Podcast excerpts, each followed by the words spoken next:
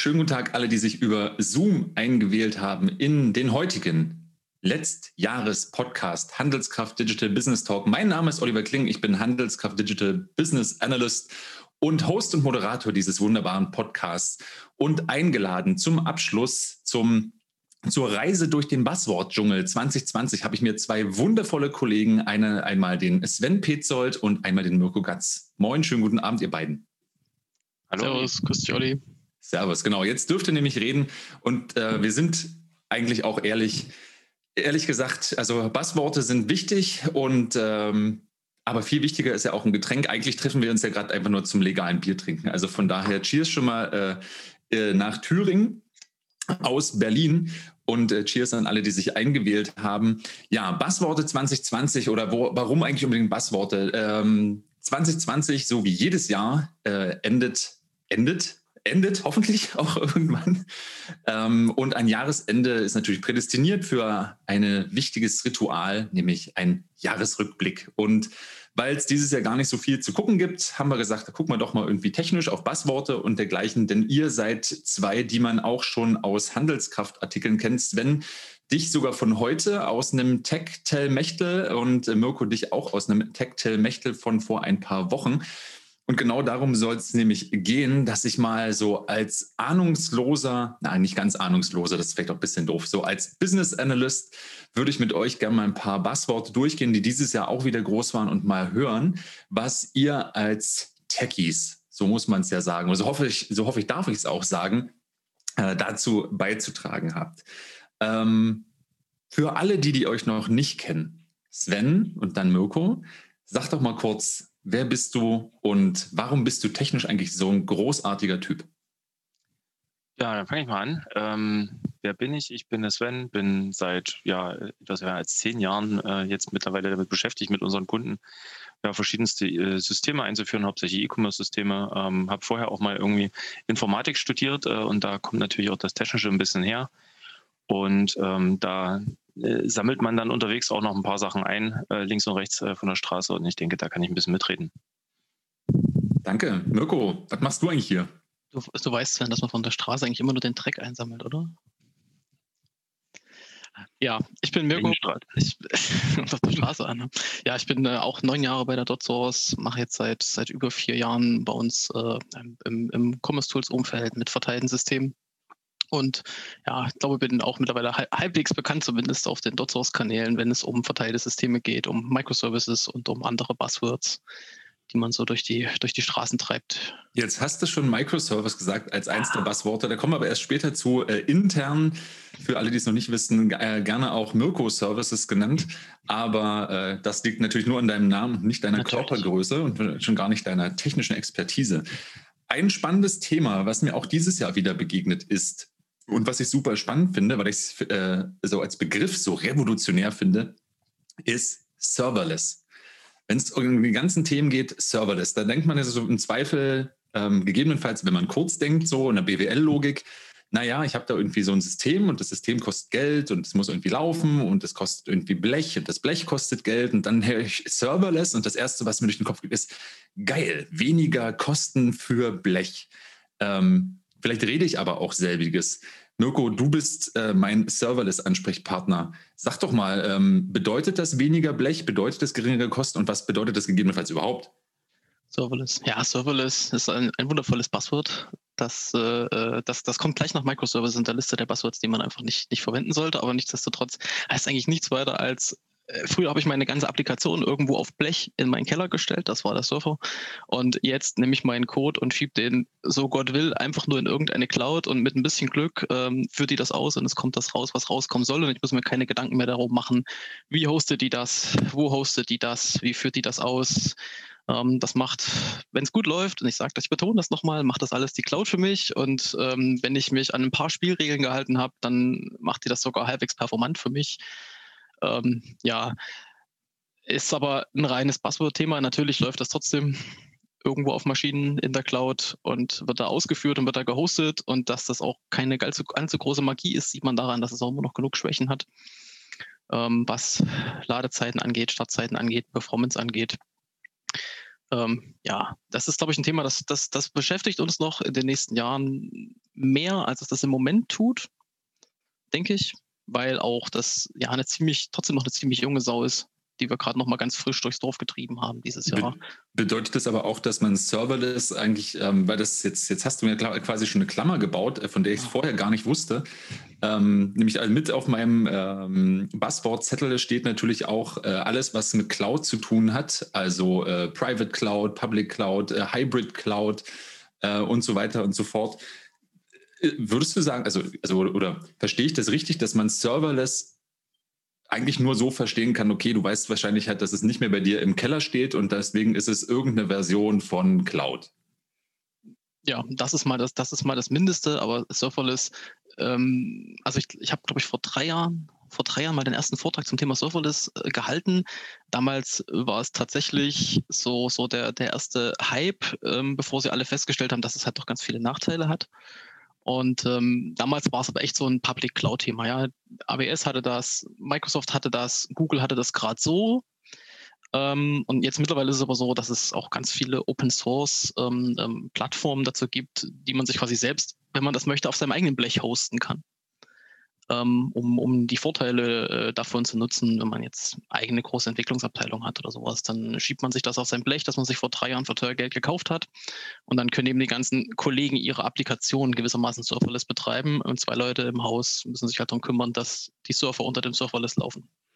Sven, also du hast ja gesagt, du bist seit zehn Jahren da, Mirko seit neun. Das heißt, da sieht man ja auch, also nicht bloß die ganzen Buzzword-Säue, die äh, an einem vorbeigetrieben werden, Jahr für Jahr, äh, sondern sieht ja tatsächlich auch, wie sich halt irgendwie Technologie und Entwicklung verändert. Ähm, wie ist es denn für, für dich so retrospektiv, äh, für, sogar bis ins Studium zurück? Ist Server das ein Thema, das dich beschäftigt oder gibt es da wirklich eben aus Entwicklungssicht einen anderen Fachbegriff, der im Zweifel halt wirklich nur bedeutet, so hier ähm, lege fest, wo deine Operations stattfinden und ob das nur in deinem Keller steht oder in, in irgendeiner äh, digitalen Wolke landet, ist eigentlich wurscht. Mm, ja, da ist also, ich sag mal, Serverless so als Buzzword, äh, da bin ich, äh, bin ich ganz gut vorbeigeschrammt, aber je nachdem, wie man, wie man das abgrenzt, ist es äh, so ziemlich auch das, was, was ich gerade im, im Salesforce-Umfeld mache, ähm, beziehungsweise mein Team dort macht.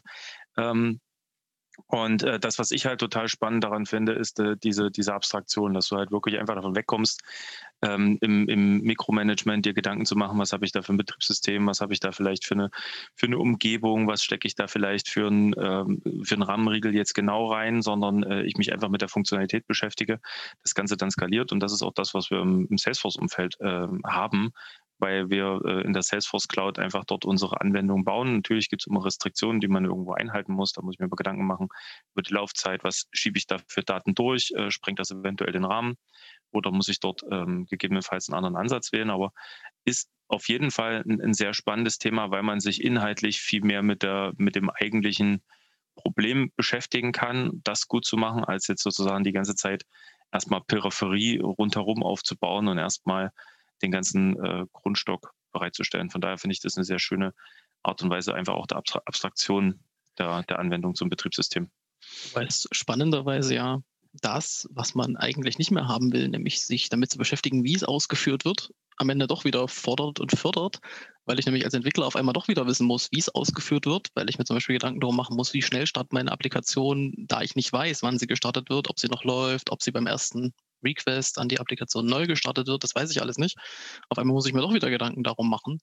Ähm, und noch sehr viel tiefgreifender, also teilweise technisches Wissen haben, als ich es vorher brauchte, weil vorher konnte auch ein einfacher Entwickler eine Anwendung schreiben und wenn die halt eine Minute brauchte, um hochzufahren, dann war das eben so. Das war nicht schlimm, weil die lief sowieso die ganze Zeit.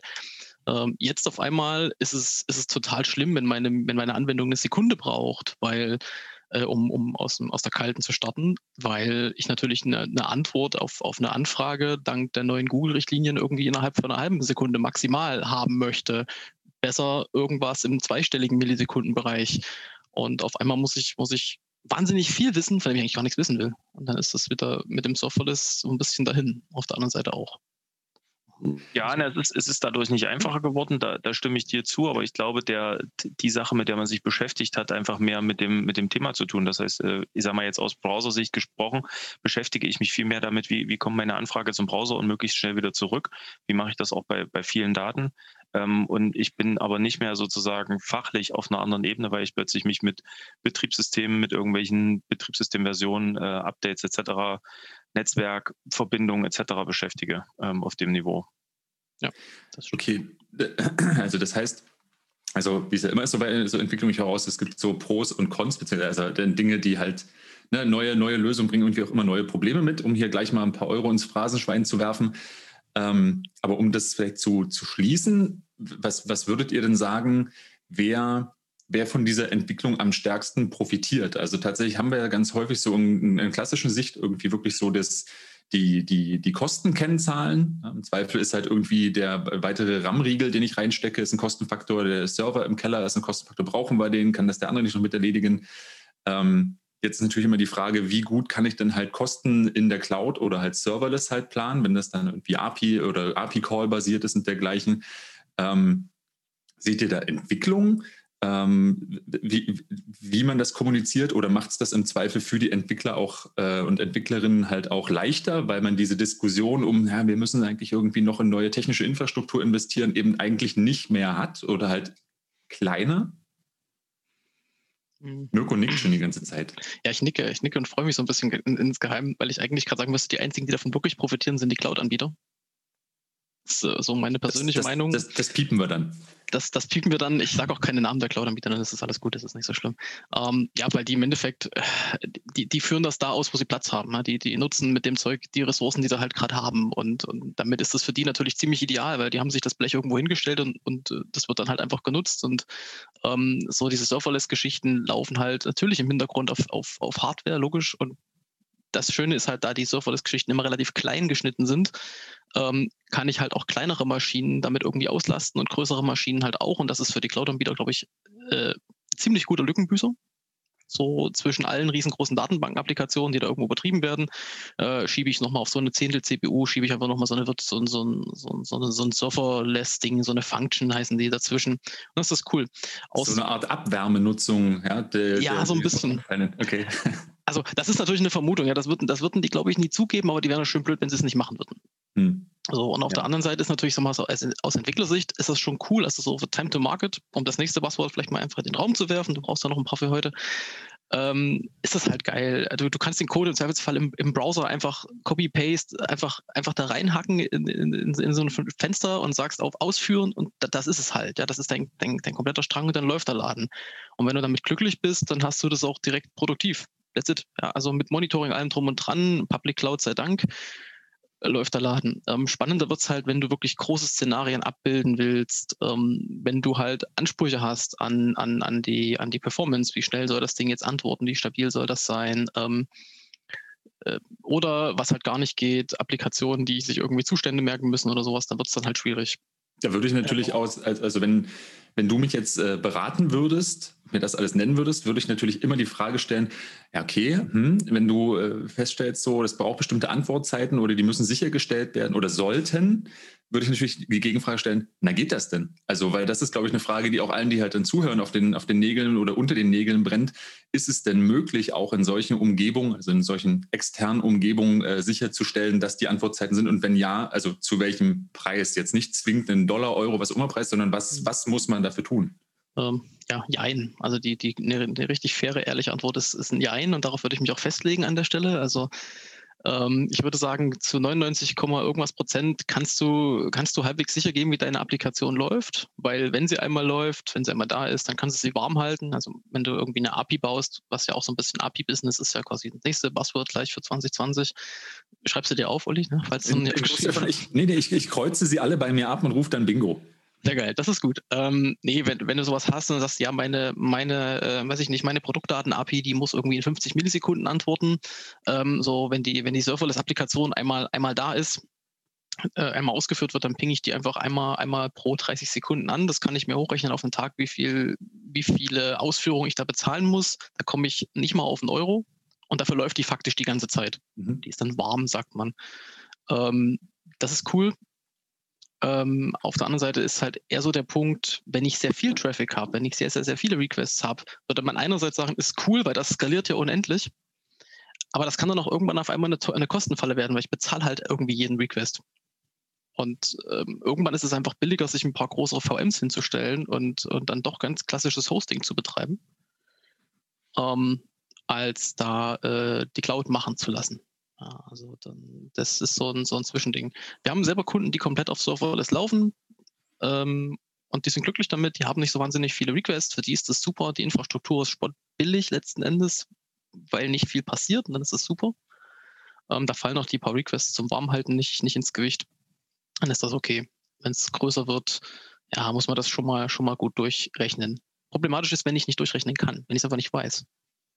Dann ist problematisch. Sven runzelt die ganze Zeit die Stirn und ich bin mir noch nicht sicher, ob hier gleich der Gegenan zum Gegenangriff geblasen wird. Nein. Oder Nö, ob du, ob, nee, ob ich sie wür- grad ich würde und du einfach gerade lernst. Nö, das, also lernen auf jeden Fall, das will ich gar nicht äh, Mhm. widerlegen. Ich, ich würde vielleicht nochmal einen ganz anderen Aspekt mit, mit reinbringen. Ähm, gerade wenn es jetzt um Buzzwords geht und um, um Trends an der Stelle, man, ich glaube, es ist äh, schwierig, sich von der Vorstellung zu trennen, dass, dass irgendwo um die Ecke sozusagen die, die neue Rettung des Abendlandes liegt und dann äh, ist die neue heilige Kuh da und das ist dann der Hammer, mit dem ich alles totschlag. Also es ist wie mit jedem Thema, was dort neu aufkommt, in wahrscheinlich 99 Prozent der Fälle ist das ein neues Werkzeug im Werkzeugkasten und das brauche ich quasi für einen bestimmten Anwendungsfall und das ist cool. Und es ist auch gut und wichtig, wenn sowas um die Ecke kommt, dass man das vielleicht mal in allen möglichen Szenarien ausprobiert, um rauszukriegen, wo hilft das jetzt, wo bringt uns das weiter und wo ist es vielleicht jetzt, ähm, ja, geht, geht vielleicht, muss man aber nicht unbedingt zwingend damit machen. Und um deine Frage zu beantworten, ähm, die du vorhin gestellt hast, wem nützt denn das jetzt eigentlich? Da gehe ich ähm, dem, mit dem Mirko mit, ähm, dass wir jemand, der jetzt wirklich experimentiert, mal was Neues ausprobieren will, vielleicht will ich mal eine Website launchen zu einem neuen Produkt, irgendwas komplett Neues oder auch technisch mal was ausprobieren. Da bin ich einfach mal ganz schnell am Markt. Ich habe erstmal dort was draußen.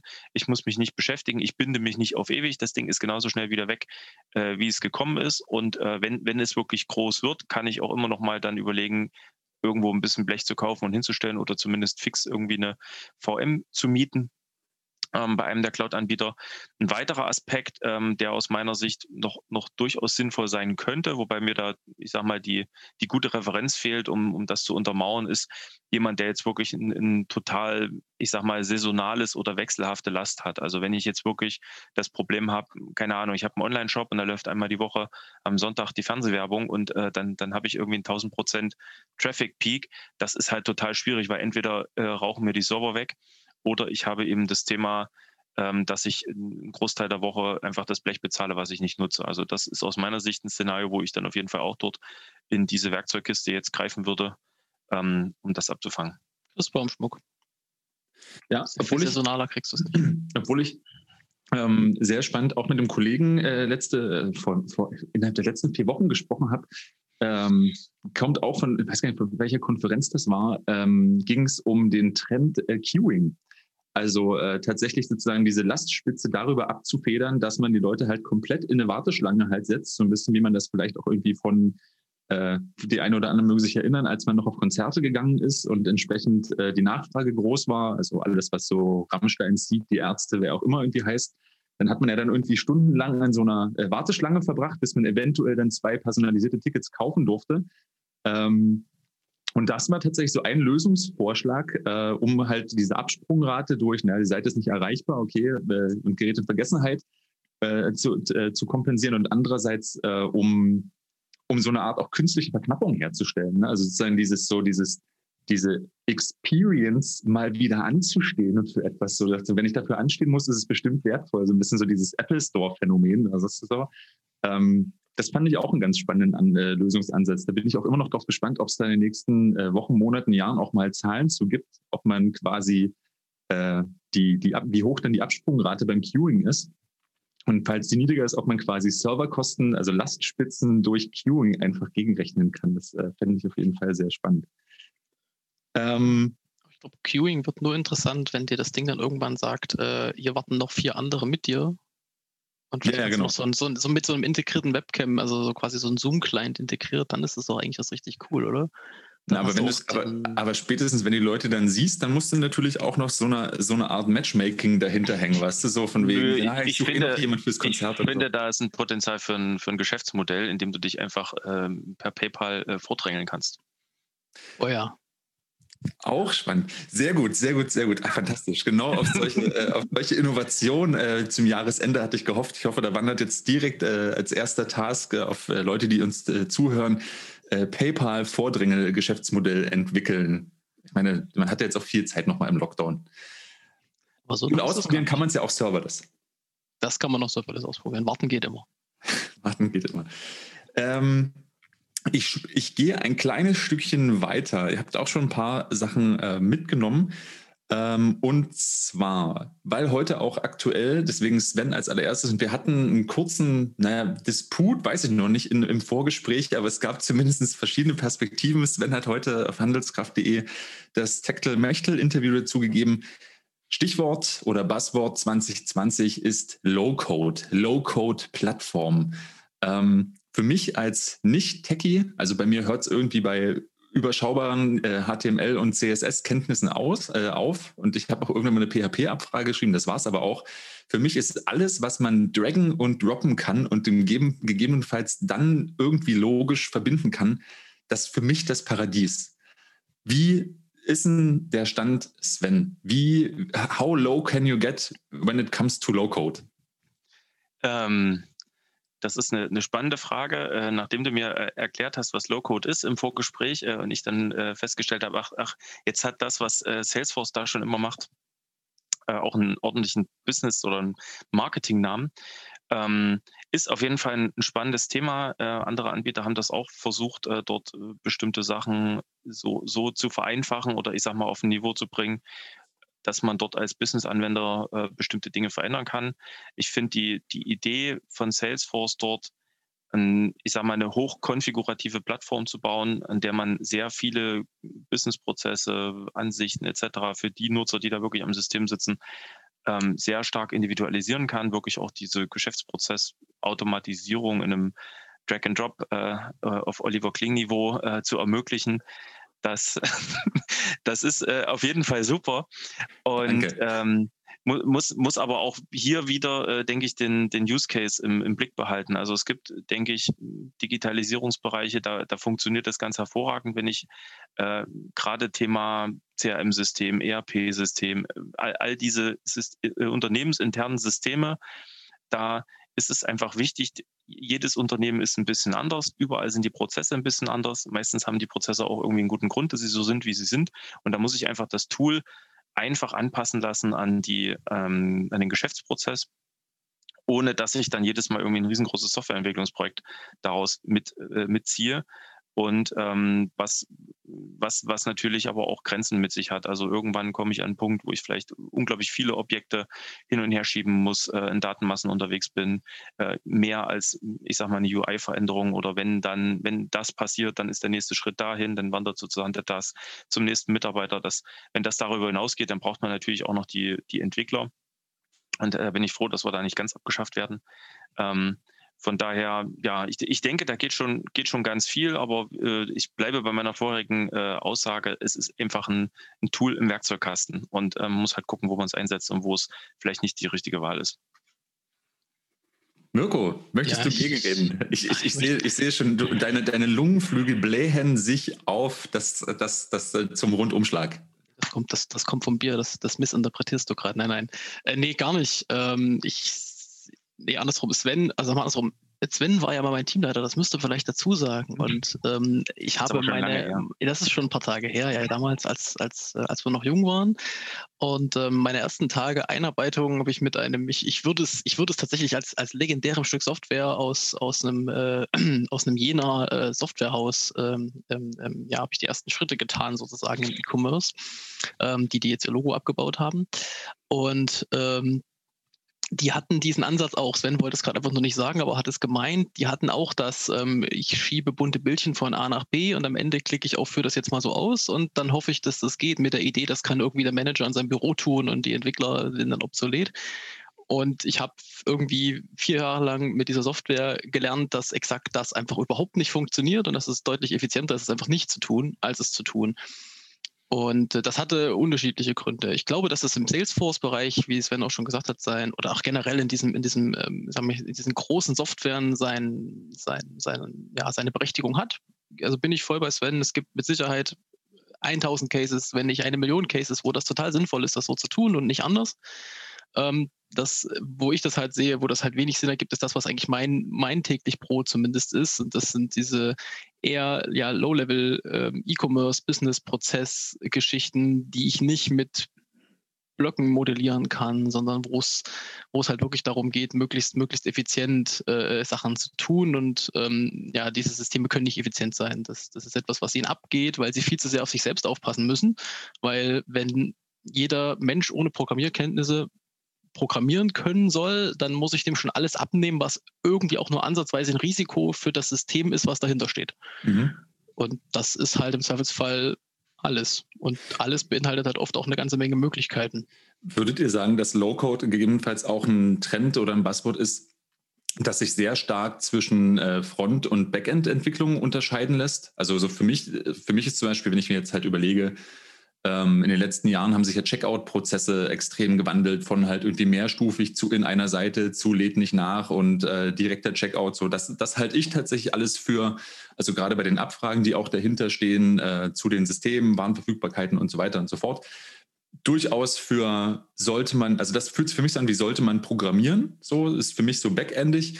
Ähm, aber gegebenenfalls ähm, so frontendseitig bestimmte Abfragen, ähm, je nachdem, wie klein man es hackt, zeige halt hier den Preis an und äh, im Zweifel hat man noch einen Dropdown, wie oft dieser Preis aktualisiert wird, äh, live, alle 30 Sekunden, einmal täglich.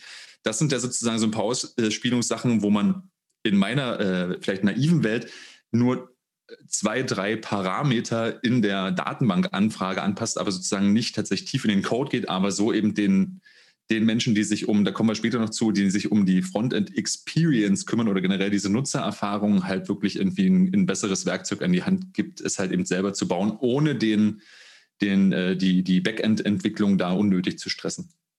Also ich weiß nicht, wie Sven das sieht, er hat das täglich in der Hand. Ähm, meine Meinung ist, dass es eher was, was tatsächlich ins Backend, also in die Administration gehört, wenn es darum geht, in einer, in einer, in einem, in einer Firma interne Prozesse abzubilden, wie dort mit Daten umgegangen wird, wie Freigaben funktionieren, wie Informationen eingeholt werden, wie eine Bestellung abgearbeitet wird, wie ein Kundenobjekt angereichert wird, ich weiß nicht, solche Dinge. Also das kommt ja auch eher so aus dem CRM-Bereich, wo ich, wo ich einfach mit, mit, mit Daten intern arbeite, wenn es darum geht, mit dem Endkunden Kontakt zu haben, und zwar, sag ich mal, Live-Kontakt, also die Internetseite ist ja irgendwie irgendwas sehr Direktes. Klingt jetzt nicht so, ist aber tatsächlich ja eigentlich zumindest bei dem, was wir tun, so. Ähm, ähm, ich, da weiß ich nicht, ob diese Form von Prozessen so gut funktioniert, Sven, oder ob man das da überhaupt einsetzt.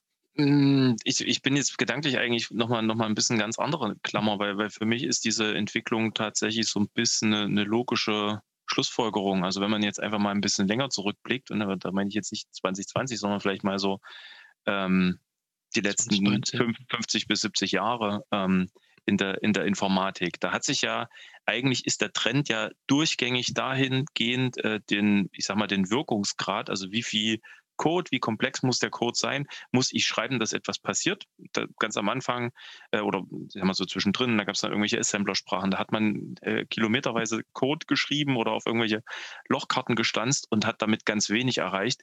Und dann kamen die, die Hochsprachen, dann kamen die Betriebssysteme, da kommen immer, immer wieder neue Entwicklungen dazu. Das heißt, es wird quasi mit dem Werkzeug, was wir haben, ein besseres Werkzeug gebaut, was eine, eine höheren Wirkungsgrad hat, äh, was aber auch wieder mich in meiner Individualisierung einschränkt. Also das, was der Mirko eben auch gesagt hat. Man muss halt dann bestimmte Sachen verstecken. Ich kann nicht mehr alles selber machen.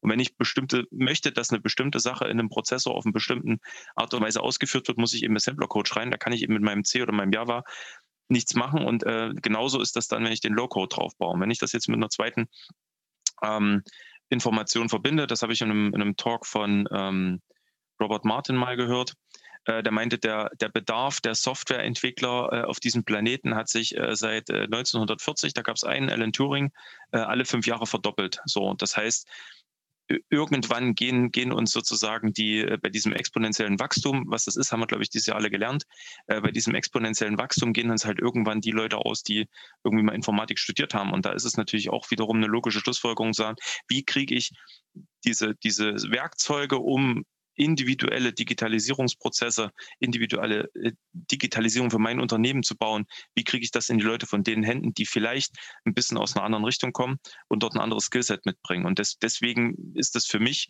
wenn ich das, diese beiden Sachen zusammenbringe, auch ein, ein Stück weit eine logische Schlussfolgerung. Und ähm, man muss jetzt auch mal natürlich ausprobieren, wieder als äh, sage ich mal, Community, wo funktioniert das gut und wo funktioniert das schlecht. Und selbst bei einem Use Case, sei das Backend, das kann in dem einen Unternehmen sehr gut funktionieren, im anderen ähm, stolpert man da über Probleme, weil man, weil man eben sehr weit weg von dem ist, was das Tool im Standard äh, mit sich bringt. Sind denn Theo also ich interpretiere das äh, in meiner in meiner äh, optimistischen Art sehr positiv. Ich bin ja im ersten Leben gelernter Soziologe und das, was du gerade beschrieben hast, klingt für mich tatsächlich sehr, sehr arbeitsteilig. Also das kann man ja bis äh, weit zurückverfolgen. Man muss ja irgendwie als Unternehmen, äh, als Autohersteller auch nicht mehr wissen, wie man irgendwie Kautschuk erntet und Autoreifen draus macht, sondern man kauft sie halt ein.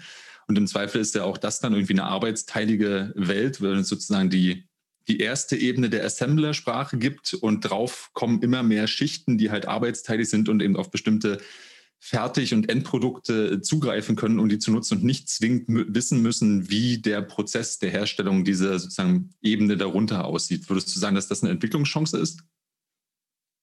Mm. Oder habe ich mir eine schiefe Metapher angewendet? Nee, also ich, ich finde ich find deine, deine Metapher, die passt eigentlich ganz gut, weil letzten Endes brauchst du weiterhin die Leute, die Assembler-Code schreiben auf unterster Ebene, aber vielleicht nicht mehr so viele, weil die eigentlich nur die Werkzeuge warten für die, die, die oben sind. Und je weiter du quasi in der Abstraktion nach oben kommst, desto breiter kannst du das letzten Endes streuen und, und die Werkzeuge werden, werden angewendet. Und ja, für, also aus, aus Sicht Entwicklungschance, denke ich, äh, äh würde würd ich dort mitgehen, weil es ist halt einfach die Chance, dass viel mehr Leute äh, auf diesem Planeten sozusagen da, da mit, mit dran mitwirken.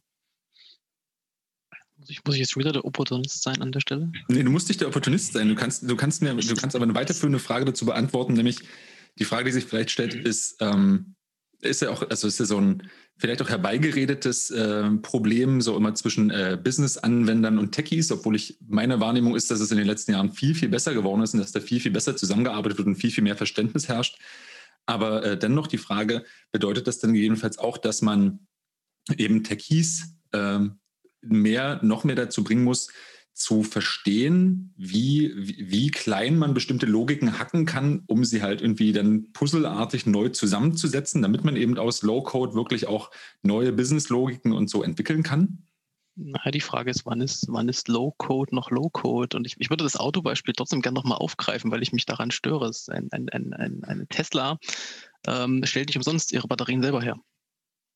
ja, aber das ist auch noch ein super kleiner Markt. Ja, ja, eben, genau. Und das ist aber, es ist aber genau, genau dieser Punkt. Sie machen es selbst, weil alle anderen, die das auch könnten, es nicht in der Qualität, nicht in der Quantität schaffen und da sie einfach nicht zufrieden damit sind oder der Preis nicht passt. Irgendwas ist halt, ne? Ja, aber, aber Zeit, das ist eine Zeitfrage. Ich will dir nur kurz, äh, ja, ja. ich will nur kurz widersprechen, weil ähm, ich glaube, bis in die 20er Jahre war der Großteil der Kautschukproduktion und für Autoreifen, das gehörte auch alles sofort. Ford hat das irgendwann abgestoßen und auch an Michelin, Continental und wem auch immer gegeben, weil sie haben gesagt haben, er ist überhaupt nicht unser Piece of Cake, wir haben auch gar keinen Bock mehr, Reifenproduzenten zu sein. Also, ne, man ist, ja, das, nee, das ist vielleicht so eine Prozessfrage. Ja, also das, ähm, jetzt habe ich natürlich die Ursprungsfrage vergessen, weil ich mich so wundervoll, so wundervoll äh, daran, daran echauffiert habe. Genau, die, nee, die Frage war auch, ähm, wie man es halt schaffen kann, quasi diese, diesen Werkzeugkasten oder das sozusagen diese immer nächste Ebene einzuziehen und dafür zu sorgen, diese Logiken so klein zu hacken, dass sie halt für die Anwendungsfälle, egal ob Backend- oder Frontendseitig, halt wirklich eben für die na, für die Endanwender selber konfigurativ sind, weil ich glaube, darüber reden wir. Ich glaube, wir reden ganz viel über irgendwie Konfiguration von Systemen und weniger über eben die grundlegende, das grundlegende Programmieren. Dazu muss ja aber sozusagen in meiner Welt oder in meinem Verständnis eine, eine Logik vorhanden sein, die es eben den Endanwendern auch ermöglicht, auf bestimmte Logiken zuzugreifen oder ihren Anwendungsfall abzubilden. Und das ist ja was, wo, glaube ich, dann doch wieder die Herausforderung an die Techies besteht, was mache ich zu einem Objekt, was mache ich irgendwie anpassbar, was mache ich zu einem Menüpunkt oder wie viel Code steckt eigentlich in so einer Low-Code-Komponente? Ich fürchte, dass das auch wahnsinnig schwer ist. Also ich, ich, das ist wahnsinnig schwer, weil die Frage ist, was, was, was am Ende der, der Manager noch versteht, der das äh, von A nach B schieben soll, hängt auch natürlich sehr davon ab, was der versteht. Also ähm, zu wissen, was eine Zeichenfolge ist, was, was Zahlen sind, was das bedeutet, wie das intern funktioniert, das mag dem vielleicht noch begreiflich gemacht werden, ähm, äh, wenn da jetzt ein HTTP-Request kommt, dass das alles Zeichenfolgen sind, die da oben drin stehen, obwohl da doch eine Zahl steht, da geht da geht's schon los, da wird es schon schwierig. Und das ist durch eine Frage, hat der so viel Wissen, soll der so viel Wissen haben oder verbirgt das die Komponente alles vor ihm? Ähm, man müsste jetzt wahrscheinlich sagen, die Komponente verbirgt das alles. Und das musst du dem Techie aber erstmal erklären. Wie viel Wissen hat denn der, der, derjenige, der das am Ende konfiguriert? Ist das einer, der da trotzdem geschult ist, also wie unsere Kollegen, die das halt machen, ja, also die im CRM-Bereich eigentlich genau damit betraut sind, Low-Code-Sachen, Prozesse zu modellieren, die ja trotzdem sehr viel technisches Verständnis mitbringen. Und das ist genau der Punkt. Die bringen sehr viel technisches Verständnis mit. Die können nicht programmieren, aber die haben technisches Verständnis. Und ähm, ähm das glaube ich für den, für den Techie, der das entwickelt, noch, noch, noch viel schwieriger. Ähm, ich würde dem zumut, nicht zumuten wollen, die Grenze selbst ziehen zu müssen. Ähm, was so eine, so eine Drag-and-Drop-Komponente äh, jetzt da können muss oder nicht. Weiß nicht. Aber wie gesagt, ich, ich selbst. Na, Im Zweifel immer fail early, ne? Was, was bauen, äh, dann sagen, das geht so nicht, haben wir uns nicht so vorgestellt, zurückspielen. Aber das ist auch dann schlechte Spezifikation sind die anderen einfach schuld, oder? Ich denke, Richtig, denn, der Techie kann nicht, der Techie kann es doch nie gewesen sein, oder? Der macht das, doch eh nur, was ihm gesagt wird. Vielleicht ist das auch der Vorteil, äh, wenn Sven sagt, dass man ja eh den Bedarf an Techies, dass der auch exponentiell wächst und immer mehr Menschen halt an der Genese derartiger Systeme zuständig sind. Das bedeutet natürlich, dass die Auswahl an potenziellen Schuldigen, die man nicht selbst ist, auch damit steigt. Ne? Das ist natürlich die positive Nachricht an der Stelle. Kann man nie genug in der Kette weiter unten. Gut. Ich, das heißt, wenn man es selber nicht verkackt hat, ist derjenige schuld, der die Software gebaut hat, mit der man es verkackt hat. Richtig, mindestens, genau. Oder, oder, oder den Personen, die einem vielleicht bei der Systemauswahl nicht mit äh, ins Boot geholt hat und definitiv das falsche System angeschafft hat. Natürlich. Was genau. natürlich äh, auch hinterher sehr obvious war, dass das hätte man ja schon immer erkennen müssen. Naja, wir kennen ja das Spiel. Ähm, ihr beiden, es ist schon 19.37 Uhr. Wir haben schon 37 Minuten weggesnackt hier von unserem äh, stündigen Podcast und ich würde gern ähm, noch ein Stückchen weitergehen. Wir waren jetzt bei Serverless, beziehungsweise halt eben äh, den Cloud-Modellen. Wir sind über Low-Code und Queuing-Fantasien äh, zu einem Geschäftsmodell, der ist in der digitalen Warteschlange äh, vordrängeln gekommen. Ist schon mal ein schönes Ergebnis. Ich würde gern, ähm, weil es dieses Jahr und auch letztes Jahr immer ein großes Thema war und ihr es selber auch schon gesagt habt, ähm, äh, auf das ganze Thema Monitoring und Data-Driven kommen. Also irgendwie mittlerweile dadurch, also so ist meine Wahrnehmung, ähm, na, also im Zweifel, so vorher hatte man irgendwie Blech, dann hat man geschaut, bringt das die Lastspitze halt, ja, passt. Und ansonsten war es ja eh im Keller, musste man also jetzt nicht zwingend groß monitoren, ob es effizient ist. Jetzt haben wir irgendwie halt so Cloud-Systeme, die halt skalieren müssen, die vielleicht auch selber skalieren dürfen, vielleicht aber eine Kostengrenze nicht überschreiten sollen, äh, die eben auch äh, schnell genug reagieren sollen, sich gegebenenfalls sogar datenbasiert irgendwie optimieren sollen, auch was irgendwie die Nutzer und Nutzer, äh, Nutzerinnen angeht. Was, was sind denn euch so dieses Jahr ähm, vielleicht auch so an Standardlösungen begegnet, wo ihr so das Gefühl habt, krass, hier zieht jetzt halt wirklich auch technisch eigentlich der Mach es messbar, mach es auswertbar äh, Standardzopf äh, mit ein? Sven, kann man in Salesforce überhaupt irgendwas messen? Ich, ich überlege gerade die ganze Zeit, was ich, was ich hier sagen kann, weil das du also Salesforce nicht die ganze Punkte, Zeit schlecht machen. machen wir nö, nö, äh, Gegenteil. Äh, das, das, das Thema bei Salesforce ist, du musst dir um solche Sachen nicht äh, Gedanken machen, weil du einfach äh, die, du, du kriegst da quasi so viel Rechenpower, wie du brauchst für deinen ähm, für deinen Vertrag, äh, für deinen festen Preis, den du da bezahlst. Ähm, das wird dann eher an anderen Sachen gemessen. Wie viele Nutzer habe ich da drin? Wie viele Orders gehen darüber? Ähm, oder was, was habe ich dort an, ähm, an Daten drin? Ähm, wie, wie viel Traffic darüber geht, äh, spielt da eigentlich keine Rolle. Also dass, dass einem sozusagen deswegen dann wegen zu, zu viel, ich mache zu viel mit der Plattform, da irgendwie Gedanken machen muss, dass einem die, die Rechnung durch die Decke geht, äh, das ist ein Thema, was äh, zumindest meine Kunden nicht beschäftigt. Deswegen habe ich jetzt echt überlegt, was ich dazu sagen soll. Und durch der wenigstens wenig Stichwort gegeben dazu, oder? Ja. Ja, ne, das, das ist halt auch so ein, so ein Thema. Also die Projekte, die ich halt so mache, die ich, ich betreue, sind halt quasi gerade das klasse Gegenteil von Salesforce, also wo es halt nicht darum geht, ich habe Loco, sondern wo es halt einfach darum geht, ich habe irgendwie gar nichts und brauche Entwickler, die mir das, das halt bauen mit irgendwelchen Werkzeugkästen, die aber halt Code sind oder, oder Schnittstellen sind und halt nicht clicky bunti, um das mal ähm, äh, despektierlich zu sagen, was äh, vollkommen fein ist. Übrigens, clicky, ich bin dafür, dass clicky bunti in den Duden gehört. irgendwie so als, als äh, despektierliche Äußerung über grafische Benutzeroberflächen oder so. Du hast aber auch noch ganz andere Duden-Initiativen, glaube ich, oder? Äh, ich habe noch andere Duden-Initiativen am Laufen, aber das lassen wir jetzt hier mal. Das Moment, zurück zum Thema. Ja, ja. äh, nein, das, das Thema Mon Monitoring, also ähm, je, ich sag mal, je, je mehr dieses Thema, wir machen alles in der Cloud wird und je mehr die Cloud-Anbieter sagen, wir sind unendlich skalierbar und egal was ihr habt, wir machen das für euch, ähm, was natürlich Bullshit ist, ähm, dass äh, die, die Azure äh, äh, quasi keine Ressourcen mehr hatte, als, ähm, als äh, The Big C dieses Jahr droppte und irgendwie alle auf einmal im Homeoffice waren, ist jetzt auch kein Geheimnis und dass auf einmal nichts mehr ging. Ähm, auch in den unendlich großen Clouds. Ähm, aber der Punkt ist der, da ich dort quasi für alles, was ich nutze, bezahle, was erstmal cool ist, wenn ich nicht viel nutze, aber wenn ich natürlich irgendwie richtig viel haben will, dann, dann will ich halt auch gucken, dass ich das möglichst effizient nutze. Und dann fange ich an und brauche auf einmal ganz viele Zahlen ja, dann, dann, dann brauche ich Gründe. Wo, wofür brauche ich jetzt die und die Maschine? Ist jetzt Serverless besser, ja, weil ich irgendwie nur fünf Requests habe im Jahr, ähm, die im Zweifelsfall im Freibereich liegen? Oder ist es jetzt effizienter, ich lege mir eine kleine Maschine hin, die irgendwie 24-7 läuft, aber wo ich genau weiß, die kostet im Monat halt exakt 28 Euro und, und dann, das ist es halt ähm, wo ich per Gigabyte Traffic bezahle, wo ich also quasi mein, meinen Unternehmenserfolg gewissermaßen hart wiederum irgendwie, irgendwie äh, äh, monetarisiert bekomme, und zwar so, dass ich es bezahlen muss. Ich habe nicht mal was davon. Ähm, und das macht es natürlich schwierig. Das macht Kalkulation vorab schwierig, weil ganz häufig haben wir Kunden, die jetzt halt genau dieses Blech im Keller stehen haben.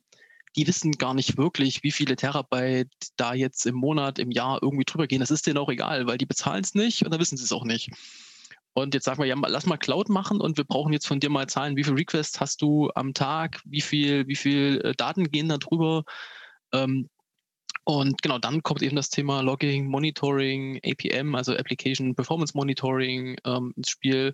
Und äh, das haben die Cloud-Anbieter natürlich sehr geschickt gemacht. Jeder hat sein ganz eigenes, schön integriert, was man natürlich gegen Geld dazu kaufen kann. Ähm, was dann im Zweifelsfall ähm, auch wieder pro Gigabyte Daten Geld kostet. Und ein Gigabyte ist echt verdammt wenig geworden in den letzten Jahren. Mhm. Also ähm, wir hatten schon den Fall für ein größeres Projekt, das wir in der Cloud laufen haben, äh, dass wir uns tatsächlich mal für, für Live-Daten interessiert haben, was das Ding live tut, wo wir live mal die Metriken mitgeschnitten haben von, von allem, was da so läuft. Und hatten wir irgendwie in einer halben Stunde 50 Gigabyte Daten voll. Und da kostet halt mal so ein Gigabyte 3 Euro. Okay. Das, das überlegt man sich dann halt schon, mhm. ähm, ähm ob es einem das wert ist oder nicht. Ja, also Monitoring ist, ist, ein, ist ein Riesenthema. Auch da ist wieder so, klar, kannst du den einfachen Weg gehen. Wenn du in der Public Cloud bist, mit drei Häkchen hast du auch von der Public Cloud das Monitoring-Tool. Das ist bestimmt ganz toll. Gegen Geld. Ähm, oder natürlich gibt es zig Lösungen mit Prometheus, Grafana, mit, mit dem Elastic Stack und so weiter. Da gibt es noch viele Möglichkeiten. Musst du dich halt wieder selber kümmern musst du hoffen, dass es in der Cloud integriert ist und so weiter. Also dann da wird das alles wieder ein bisschen komplizierter. Dann gibt es eben da auch wieder ganz viele externe Anbieter. Also so ein, ähm, ich weiß, gar nicht, wie die alle heißen. Ist jetzt auch egal. Also gibt es so viele, so viele externe Anbieter, die auch sagen, ja, schieb deine Logs alle zu uns. Wir machen dir schicke Preise, weil wir irgendwo einen eigenen, weil wir Blech im Keller haben, das, das wir so schon Log, gekauft Log, haben. Log Data Mining, ja. Und äh ja, naja, wo du dann im Zweifelsfall sagen musst, naja, wenn die sehr, sehr günstig sind, wie machen die das? wo hosten die meine Logdaten? Logs sind ja auch was tendenziell Sensibles. Mhm. Ja, also ähm, auch so datenschutztechnisch, da, da, stellen sich halt auf einmal wieder ganz viele Fragen. Da stellt sich nicht nur die Frage, wo liegen meine Daten in meiner tollen Datenbank, sondern vielleicht auch, wo liegen meine Logs und wo fliegen die im Zweifelsfall lang. Und äh, ja, Sachen früher halt nicht gefragt hast. Ja, wenn ich drei, drei Server irgendwo stehen habe, habe ich ein Dateisystem unten drunter und da liegen meine Logs drauf. Das waren Dateien und dann konntest du die schön mit der Konsole, hast du dich ja gefreut und den, den äh, Operations-Leuten ging es gut, wenn die da reingucken konnten. Und heute hast du halt da eine, eine, eine zweite Serverfarm daneben, die quasi mhm. eigentlich nur dein, dein, dein Monitoring macht. Und es geht so weit, dass eine Netflix, gut, ist ein extremes Beispiel, aber sagt, wir können eigentlich gar nicht live monitoren. Weil so viele Daten wie da kämen, können wir, nicht, können wir faktisch gar nicht oder wollen wir nicht verarbeiten wollen. Also das ist äh, schon ein Thema, ein großes Thema in Projekten. Logging und Monitoring. Würdest, würdest du auch sagen, dass so das Thema Monitoring gerade wichtiger wird, aber irgendwie quasi die Referenz bei Kunden ganz häufig einfach fehlt? Also von, von welchem Ist-Zustand kommen wir denn eigentlich und wo wollen wir hin? Ja. So, und dass es jetzt eher so ein Interessensthema ist mit so, naja, also es kostet jetzt irgendwie Geld und wir wollen es jetzt wissen. Fehlt auch häufig tatsächlich noch diese Wahrnehmung, dass das wichtig ist. Also Applikationsausführung und Betrieb ist vollkommen klar, kostet halt Geld. ja, muss ich bezahlen, ist es okay, kann man noch irgendwie in Ressourcen umrechnen, okay, ja, selbst wenn es serverless ist, weiß man ja, das läuft ja irgendwo und das muss ich halt bezahlen.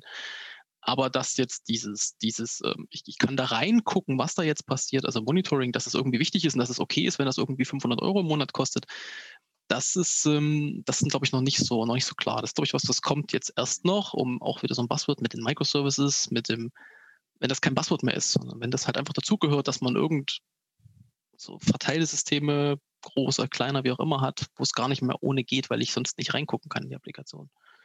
Ähm, ich glaube, das kommt erst noch, dieses Bewusstsein, dass, das, dass man es einfach bezahlen muss, irgendwie. Und Sven freut sich, weil ihm das alles total egal ist. Sven muss sich nicht rechtfertigen. Sven sagt einfach Klick. Aber es muss Sven immer irgendwelche Limits erklären. Man muss immer sagen, warum man nur 100.000 Produkte haben kann. Egal, wie viel Geld man auf den Tisch legt. Niemand braucht mehr als 100.000 Produkte. Niemand. Niemand. Richtig, der Trend geht in die Nische, aber das ist ein 2019er Trend. Gut, dass wir diesen Jahr, äh, der, dieses Jahr nicht drüber reden müssen. Na Gott sei Dank. Ähm, mir ging es tatsächlich noch um ein um einen zweites, äh, zweiten Teil. Also das war jetzt ja der sehr technische, der Betriebsblick, auch so eben tatsächlich das ganze Thema Logging, äh, Application äh, Process Management, ähm, Performance Management. Mir geht es tatsächlich auch darum, habt ihr das Gefühl, dass ähm, stärker, so das ist ein zweites Buzzword, was da, was da mit reinspielt, ähm, so Individualisierung, Personalisierung, gerade auch irgendwie, was denn die Frontend, das Frontend-Erlebnis angeht, dass das mittlerweile standardisierter wird, also im Zweifel auszuwählen, ähm, äh, also im Zweifel einen verkürzten Weg zu, na klar, du kannst halt irgendwie Daten sammeln, du kannst es irgendwie über Cookies tun, über deine Daten kannst du zusammenführen, kannst irgendwie ähm, Audiences draus stricken und bestimmte Audiences haben bestimmte Kaufwahrscheinlichkeiten. Das kann man gegebenenfalls ja irgendwie auch clustern und die kriegen halt bestimmte Sachen ausgespielt, um halt irgendwie besser zu konvertieren. So, das klingt ja immer auf so Marketingfolien und da äh, kenne ich mich auch gut aus. Sehr, sehr einfach und dann stellt man fest, boah, das sind aber ganz schön viele Datenendpunkte, die du da verknüpfen willst und ganz schön viele verschiedene Fragen und Systeme. Ähm, ähm, ist so eure Erfahrung, hat sich da, hat sich da schon, schon was getan, dass es irgendwie auch konfigurativer wird, dass, dass irgendwie klarer ist, was da vielleicht auch wie auch Best Practices sind, welche Systeme da führen? Oder ist das immer noch so eine, so eine, ähm, eine halt sehr aufgeblasener Wunsch, dass das halt irgendwie gehen muss, weil irgendwann jemand sehr glaubhaft gemacht hat, dass das richtig wichtig ist? Und Mirko, deine Antwort kenne ich schon. Ich möchte gerne erstmal Sven zu hören. Ich wollte extra nichts sagen. Dachte, er kann viel besser dazu was sagen als ich, weil Marketing kann ich nicht so gut. Wie, wie kommst du auf die Idee, dass ich äh, Marketing da äh, eine Lanze brechen kann? Ähm, dass ähm, ja, wo, wo fange ich denn jetzt an? Also zum, zum einen, äh, ich bin ja jetzt äh, selbst äh, sehr viel im, im B2B unterwegs gewesen. Ähm, ich weiß nicht, wie, wie da die B2C-Welt momentan aussieht. Äh, mein letztes B2C-Projekt ist ein bisschen länger her. Ähm, aber auch hier spielt das eine Rolle und es ist ein Thema. Ähm, meine, vielleicht bin ich da auch wieder ein bisschen durch die, durch die Salesforce-Welt äh, äh, ja, in meiner, in meiner Filterblase drin. Äh, da da gibt es halt einfach die Lösungen, die man dort mit, mit reinsteckt und die die Daten dann ich sag mal, was so Suchverhalten etc. oder Verhalten auf der Webseite äh, zusammensammeln, wo dann im Hintergrund äh, mit ein bisschen AI in der Suppe äh, da ein individuelles Erlebnis geschaffen wird. Ich, ich, bin auch davon überzeugt, dass das wertvoll und wichtig ist, ähm, gerade bei, beim großen Sortiment oder wenn ich ein komplexes Produkt habe, dass man dort ähm, oder ein komplexes Sortiment äh, habe, den, den Kunden zu seinem Produkt zu führen und dass das einfach was ist, was manuell mal überhaupt keinen Sinn macht. Also einfach aus zwei Gründen, weil ich ein manuelles Segmentieren hat quasi einfach wegen der Arbeitszeit, die ich da reinstecke, ein, ein natürliches Limit, wie viel ich da machen kann und äh, man, äh, man sieht halt einfach Zusammenhänge nicht oder hat quasi vielleicht doch, auch wenn man mit, den, mit, mit seinem Kunden zu tun hat, ein falsches Bild äh, und, und, sieht es vielleicht falsch oder konzentriert sich auf vielleicht eine sehr laute Zielgruppe. Man, man kennt das ja, fünf Leute auf Facebook regen sich auf ähm, und dann macht man da was dagegen, aber äh, die, die 100.000, die es cool finden, die nichts geschrieben haben, äh, die, die vergisst man. Und ich glaube, da äh, ist das auf jeden Fall ein Potenzial, das, das äh, Erlebnis äh, für, den, für den Endkunden besser zu machen, dort zu unterstützen. Ähm, schwingt natürlich immer so ein bisschen die, ähm, dieses, dieses zweischneidige Schwert, das ist für mich dann so ein bisschen dieses moralische Ding. Äh, einerseits äh, mache ich eine gute Beratung, andererseits äh, schwatze ich natürlich auch irgendwas auf, was derjenige vielleicht gar nicht gekauft hätte. Ähm, wenn er, wenn er das nicht von mir äh, unter die Nase gehalten bekommen hätte, 100.000 genau. Mal. Manchmal wissen die Leute nicht, noch nicht nur einfach noch nichts von ihren Bedürfnissen. ähm, aber da, da würde ich gerne ähm, eins, eins weitergehen. Äh, du hast ja gesagt, so eben, das ist hier und da halt schon einfacher geworden. Ich meine, klar, du hast gesagt, für dich ist Salesforce gerade natürlich auch eine Filterblase und Salesforce ist auf jeden Fall mächtig, auch in den letzten Jahren durch viele Zukäufe und einfach eine sehr, sehr klare Strategie, äh, die sie halt fahren da frage ich mich dann, weil das ist auch so ein Buzzword äh, dieses, äh, nicht bloß diesen Jahres, aber es ist immer wieder so eine Frage, dieses ganze Thema Best of Suite oder Best of Breed. Jetzt ähm, frage ich mich sozusagen, wie leicht ist es denn vielleicht auch aus Mirkus Erfahrung, ähm, weil ihr wirklich eben eher Individuallösungen baut, eben ähnliche Datenquellen anzuzapfen und komfortabel nutzbar zu machen, wie es dann eben doch eher so eine Suite-Lösung wie halt Salesforce ähm, schafft? Ja, ist also, ist, muss man fairerweise sagen, ist eigentlich ein ziemlich klarer Vorteil. Tatsächlich mal für Salesforce, das sage ich nicht gern, aber das muss man einfach schon so sagen. Natürlich, wenn ich, wenn ich der Datenpool bin, muss ich mir keine Gedanken darüber machen, wie, wo ich den jetzt anzapfe und wie ich das tue und in welchem Format da jetzt Daten von überall kommen, weil ich bin der Datenpool und alles drum, alles dreht sich sowieso nur um mich. Ähm, das ist natürlich bei, bei einer Best of Breed, also bei, bei einer, ich sag mal, einer zusammen, zusammengewürfelten Architektur deutlich komplizierter weil die alle irgendwie ein bisschen unterschiedlich miteinander reden, wenn sie denn überhaupt miteinander reden. Das ist auch noch so ein Thema. Ähm, vielleicht redet das CRM gar nicht mit dem PIM, weil warum sollte es? Ähm, ähm, und äh, dementsprechend ist das natürlich eine ganze Nummer schwieriger. Auf der anderen Seite habe ich natürlich die Chance, auch da deutlich spezialisierter nur die Daten zu sammeln oder zu, zu auszuwerten, von denen ich glaube, dass sie nutz, nutzstiftend sind. Ähm, ist natürlich so ein Thema, ähm, weiß ich heute, was ich morgen brauche? Keine Ahnung sammle ich einfach erstmal alles, dann sagt der Datenschutz nee, weil Gründe. Ähm, es, es, ist schwierig, aber ich glaube generell so in so, so Best-of-Breed-Architekturen ist es ein komplizierteres Konzept, eins, das mehr, mehr Durchdenken braucht, als, als es jetzt bei einer Salesforce einfach als gegeben, ja, oder auch bei SAP ist ja ähnlich. Ja, die haben auch diese riesen, riesen Infrastruktur, wo wenn du willst, einfach irgendwie alles da ist. Ja, ich wahrscheinlich glaub, mittlerweile auch bei Adobe, glaube ich, ist es auch so ähnlich. Da ist es jetzt auch mit, äh, mit, mit Magento und der Experience Suite und ja. so halt. Ich, ja, ja, das ist, glaube ich, schon ganz Eckchen einfacher, als da halt äh, viele, viele Datenendpunkte zu verbinden. Ja, mit Sicherheit. Die machen einfach ihr Ding und dann ist gut. Ja. Was auch immer sie tun, das ist ja auch so ein Thema. Man weiß es nicht. Endlich wieder Folien, auf denen Magic und Blackbox steht. Huhu. Hat man lange nicht, oder? Ich weiß, haben wir die nicht, genau. haben wir die nicht eigentlich immer, egal was für ein System wir haben? Nein, das haben Folie. wir nicht, Mirko, natürlich Nein, nicht. natürlich nicht. Die mit den Sternchen, dachte ich? Nein, nein, nein. Ah, okay. Um Gottes Willen. Okay, also das heißt sozusagen ähm, ein, ein, Integra also ein Integrationsszenario, und ich würde nämlich damit auch zum letzten Buzzword kommen, ähm, wo zumindest unter aktuellen Umständen oder unter aktuellen Bedingungen halt die Suite wahrscheinlich den Best-of-Breed-Ansatz schlägt. Zumindest was die, um, um auch dein Buzzword von vorhin aufzunehmen, was die Time to Market angeht, um halt irgendwie Personalisierung auszurollen. Personalisierung mit Sicherheit. Einfach, einfach weil es halt da ist. Ja. Es, ist, es ist einfach nur ein, wahrscheinlich, Sven, korrigiere mich, zwei, drei Checkboxen, die ich irgendwo setze und sage, mach, und dann habe ich halt personalisierte Produktempfehlungen. Wahrscheinlich ist es das am Ende erstmal, äh, zumindest in der Grundausstattung.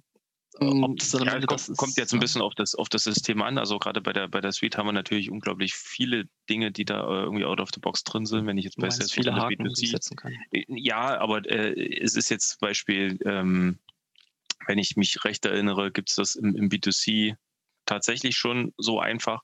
Bei B2B wird er momentan noch auf ähm, Third Party angewiesen, aber da gibt es halt auch im, im App Exchange eine, eine Reihe von Anbietern, die da wirklich äh, sich rein, reinklemmen, äh, die an die, die Standard-Hooks rangehen und dann funktioniert das auch ist aber auch im B2B so eine Frage, was bringt mir eine Product, eine Product Recommendation so wirklich eigentlich im B2B? Ich, also mein, mein, letztes großes Projekt, die haben äh, äh, Ersatzteile für, für, für CNC-Maschinen hergestellt. Was, was bringt mir da die Empfehlung? Du, will, du kaufst diesen Bohrer, möchtest du auch diesen Bohrer kaufen?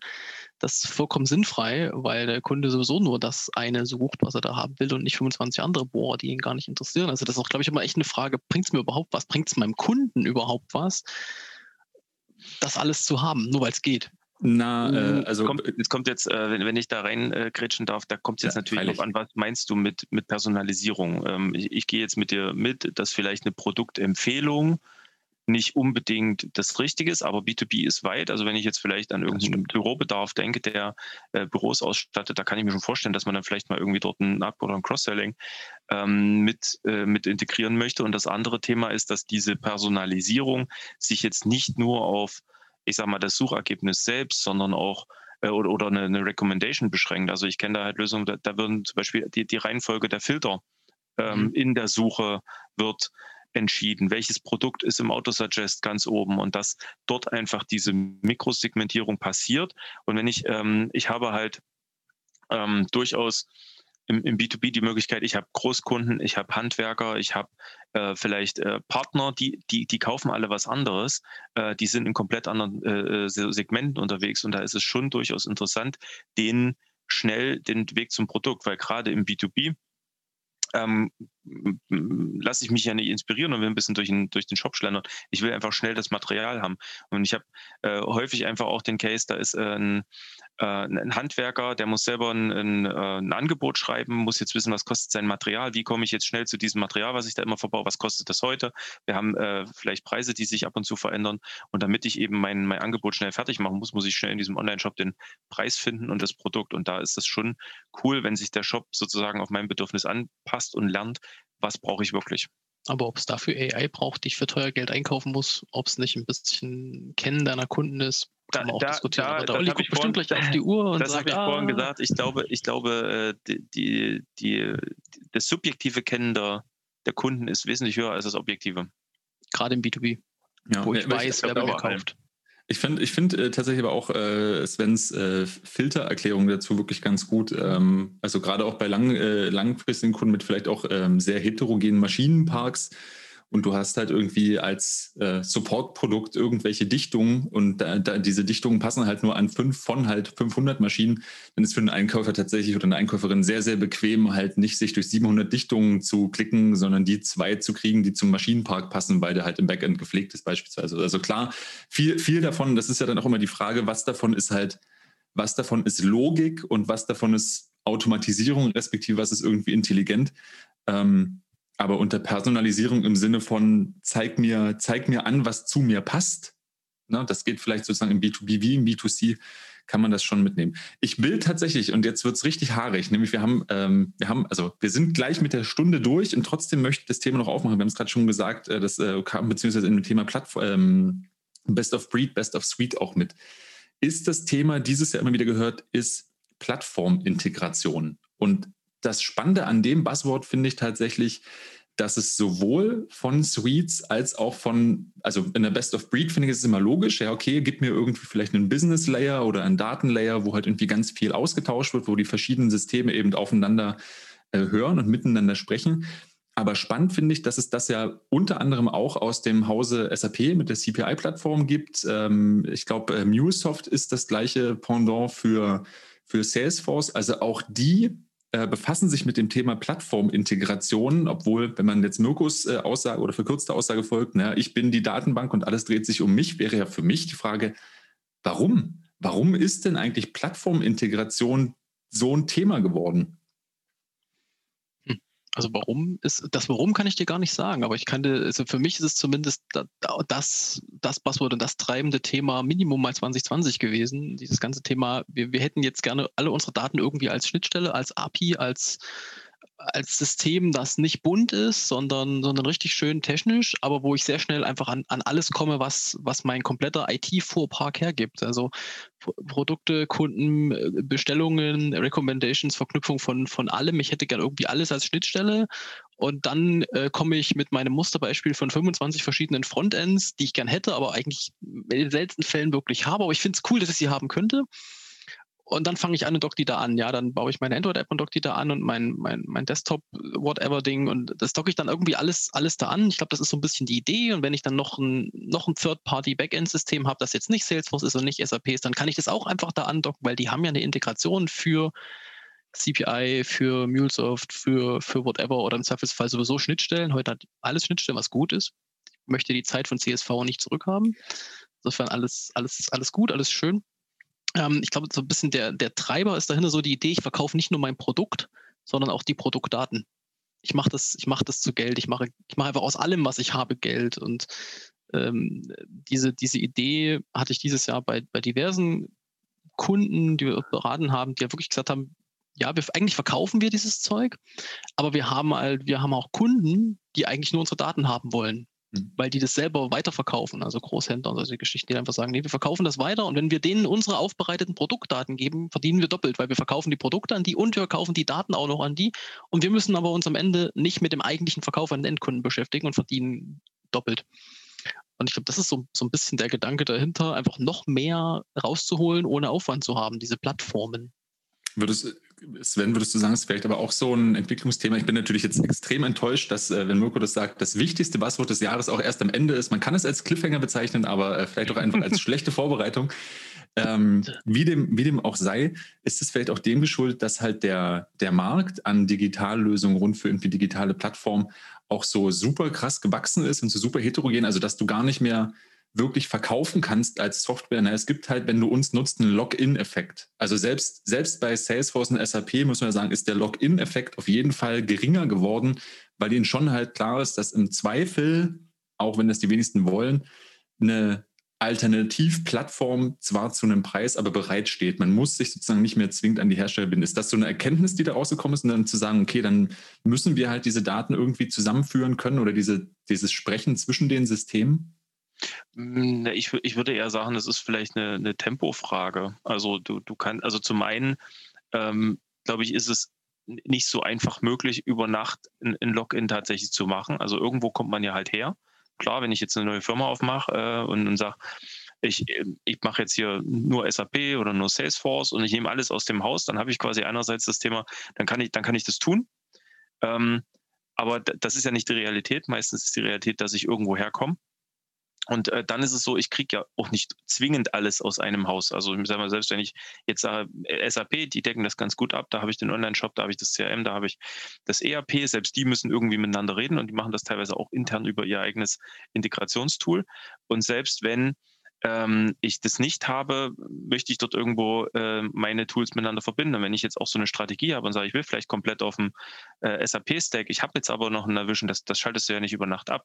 Das ist ja ein längeres Projekt und da müsstest du rein. Und dann kommt noch diese ganze Infrastruktur drumherum äh, zum, zum Tragen. Es werden immer mehr Systeme, alle reden miteinander äh, jedes Gerät möchte, möchte irgendwas wissen und vielleicht, äh, weiß ich nicht, in der Agrarindustrie, der Traktor, der braucht auch irgendwelche Informationen, die der gerne übers Internet abgreifen will. Und da ist es natürlich äh, viel, viel einfacher, das zentral irgendwo abzubilden. Ich kann das Ganze noch mit einem, mit einem Rechtesystem unterlegen, kann bestimmte APIs nur für bestimmte Nutzer zulassen, kann das monitoren. Ich sehe, was, was da passiert. Ich kontrolliere, wer mit wem redet. Ähm, und äh, da ist das quasi so ein, so ein Infrastruktursystem äh, durchaus für mich eine, eine, logische Schlussfolgerung und ein logischer Weg, da, da weiterzugehen. Zumal ich mich auch äh, unabhängig mache. Also klar, ich habe natürlich dann den Login in dieses äh, Plattform-Integrationstool, äh, was, ich, was ich mir gewählt habe, aber alle anderen, äh, die, die kennen sich untereinander nicht mehr. Und wenn da jetzt eben in der ERP-Nachbarschaft plötzlich ein anderer Name an der Haustür steht, äh, dann funktioniert das trotzdem, weil ich einfach die gleiche Schnittstelle im Unternehmen weiterhin anbieten kann. Das Schlagwort Entkopplung letzten Endes. Ja. Also ich kann, das ist alles Schnittstellen, die sind irgendwie standardisiert und wenn ich sie mir selber standardisiert habe und wenn ich ein neues ERP haben möchte, dann möchte das bitte einfach auch mit diesen Standardschnittstellen daherkommen und das, das, den Ansatz gibt es schon lange und den gibt es immer mal wieder, aber es scheint jetzt tatsächlich in die Richtung zu gehen, dass es auch funktioniert, weil es akzeptiert ist halt auch von den, von den Großen. Ja, wie Sven schon sagt, die Zeit, wo ein SAP sein komplett eigenes Ding gemacht hat, die ist rum. Mhm. Ähm, weil es nicht, nicht, nicht funktioniert. Vielleicht, vielleicht habe ich da auch ähm, vor wenigen Tagen was missverstanden, natürlich ohne Namen zu nennen. Ähm, da stellte sich dann raus, dass die Promotion des Produkts auch tatsächlich davon spricht, klar, hier, du kannst irgendwie alle Daten abfragen über Schnittstellen und dergleichen, eben weil das auch Standard ist.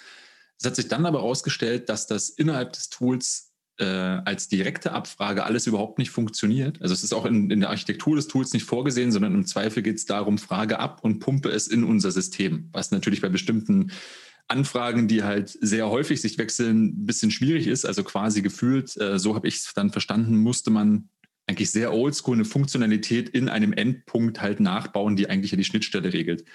Äh, vielleicht, äh, ich könnte mir auch vorstellen, Mirko, dass du weißt, wovon ich spreche. Wenn nicht, ist auch nicht schlimm.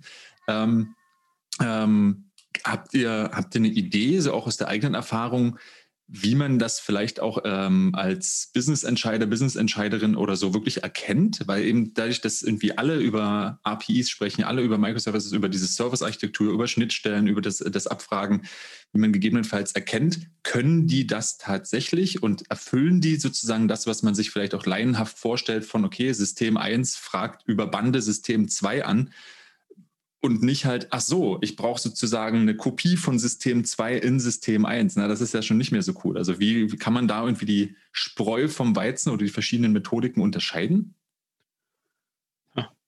das ist, glaube ich, am, am Ende gar nicht so einfach. Also wenn du die Systeme nicht kennst, dann ganz schwer, weil wenn, also Wobei man sagen muss, wenn wir von Plattform sprechen, das müssen wir vielleicht ein bisschen abgrenzen. Das ist eher so ein Thema, das aus dieser Enterprise Service Bus Welt kommt. Dieses irgendwie alle Daten liegen da und wer es braucht, zieht sich's. Und das ist so dieses am Ende hat irgendwie trotzdem wieder sein eigenes Datensilo. Mhm. Das ist ja eigentlich nicht die API-Plattformwelt, sondern die API-Plattformwelt sagt ja, wenn ich was brauche, hole ich es mir. Und dann, dann, dann ist mir das, an der Stelle ist es quasi eher so schon, schon der, der Grundansatz dahinter, jedes System muss einfach die Daten bereitstellen weil es auch gar nicht weiß, wer jetzt fragt oder aus welchem Grund. Und das ist dem System, sollte dem System auch total egal sein.